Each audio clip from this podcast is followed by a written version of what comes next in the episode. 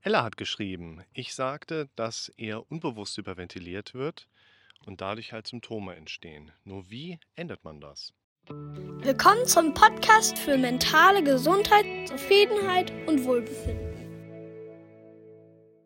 Das Thema Hyperventilation ist grundsätzlich ja erstmal ein eher körperanatomisches Thema. Über die Automatismen in unserem Körper, über verschiedene, auch sehr komplexe Strukturen mit verschiedenen Rezeptoren, wird quasi unser Atemzentrum angesteuert. Und wir atmen von ganz allein, da brauchen wir nichts zu, zu machen. Das heißt, ein Atemprozess, der läuft mehr oder weniger unbewusst ab. Wir brauchen da nicht selber was mitzusteuern. Heißt natürlich auch, dass eine Hyperventilation auch eher im Hintergrund ablaufen kann und damit sich unsere Bewusstseinsstrukturen nicht wirklich zugänglich zeigt. Wenn man sich die Dynamik dahinter anschaut, warum ist auch das Thema Hyperventilation für uns jetzt letztlich so wichtig? Wir bewegen uns hier viel um die Themen Schwindel, Benommenheit und Derealisation. Und eine Hyperventilation, also hyper zu viel ventilare Belüften, macht dieses subjektive Atemnotgefühl. Also ich kriege irgendwie wenig Luft oder habe das Gefühl, aber es ist irgendwie so, mh. Hm.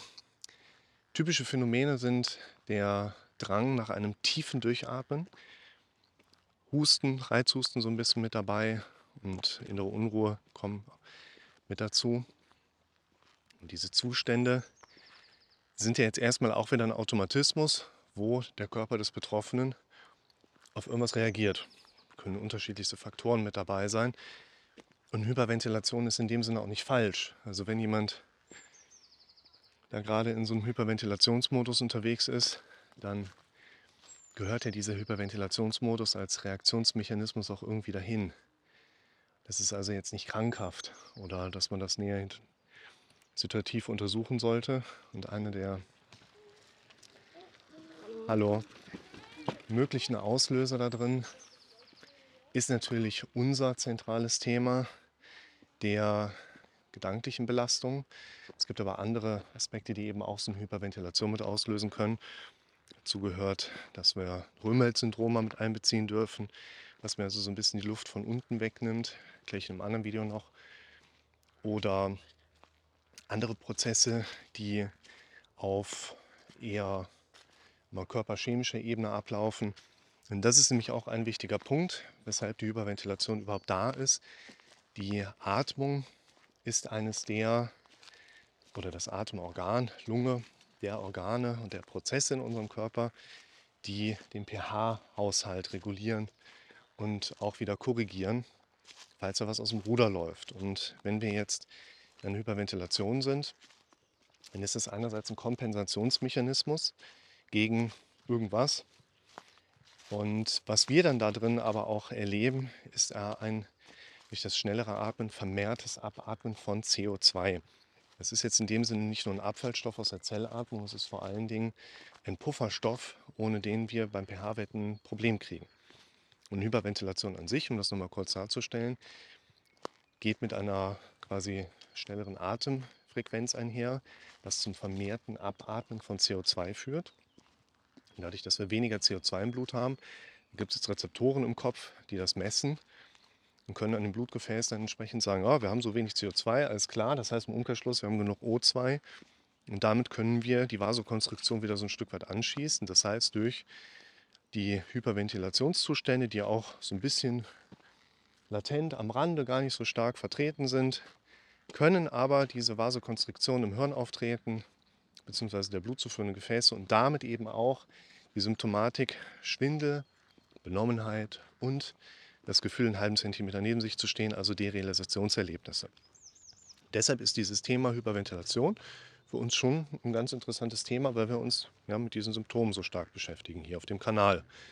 Und wenn wir jetzt sagen, das läuft ja im Hintergrund ab, was kann man denn da machen? Also zum einen macht es natürlich Sinn zu schauen, ist es überhaupt eine Hyperventilation, was da die Symptome gerade mit auslöst?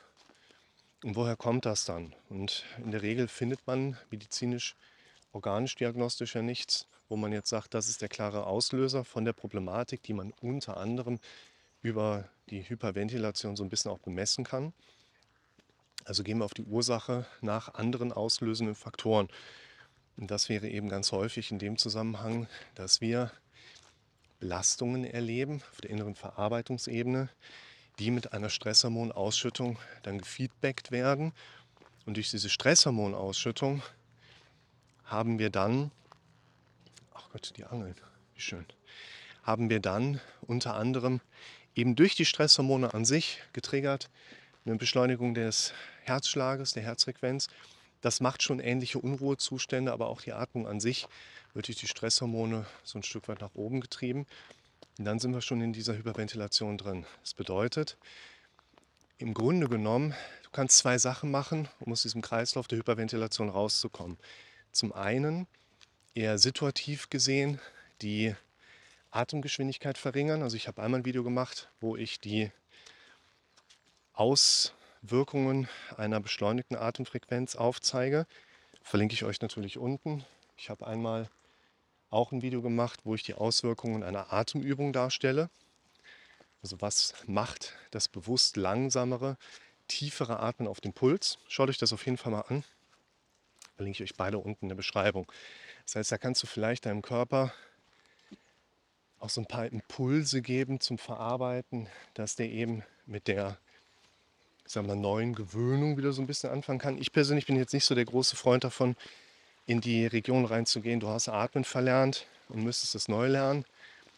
Es ist, ich will es nicht ausschließen, aber sinnvoller ist es für uns meistens dann doch zu schauen, dass du situativ in eine Atemübung gehst, schaust, dass deine Atemfrequenz runtergependelt wird und dann kommst du da meistens auch in eine etwas angenehmere Sphäre auch rein.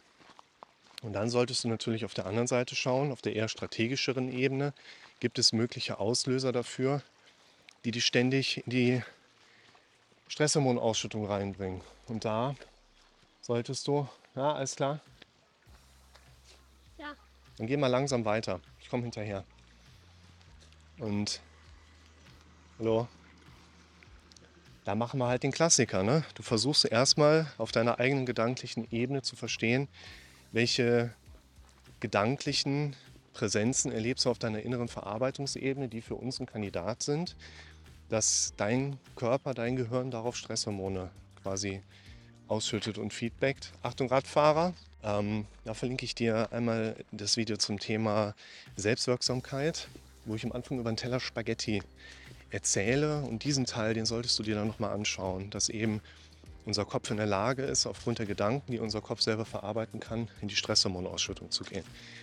Und dann sowas wie quasi Befürchtungstabelle anzufangen und in diesem Kontext für dich so ein Stück weit besser herauszuarbeiten, welche sind die Kandidaten, die dich immer unter Stress setzen und dann eben auch nebenbei das Thema Hyperventilation bedingen.